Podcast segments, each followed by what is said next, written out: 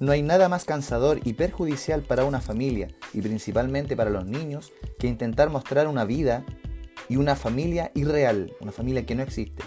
De esto estaremos conversando en el segundo episodio de la serie Una historia llamada Familia.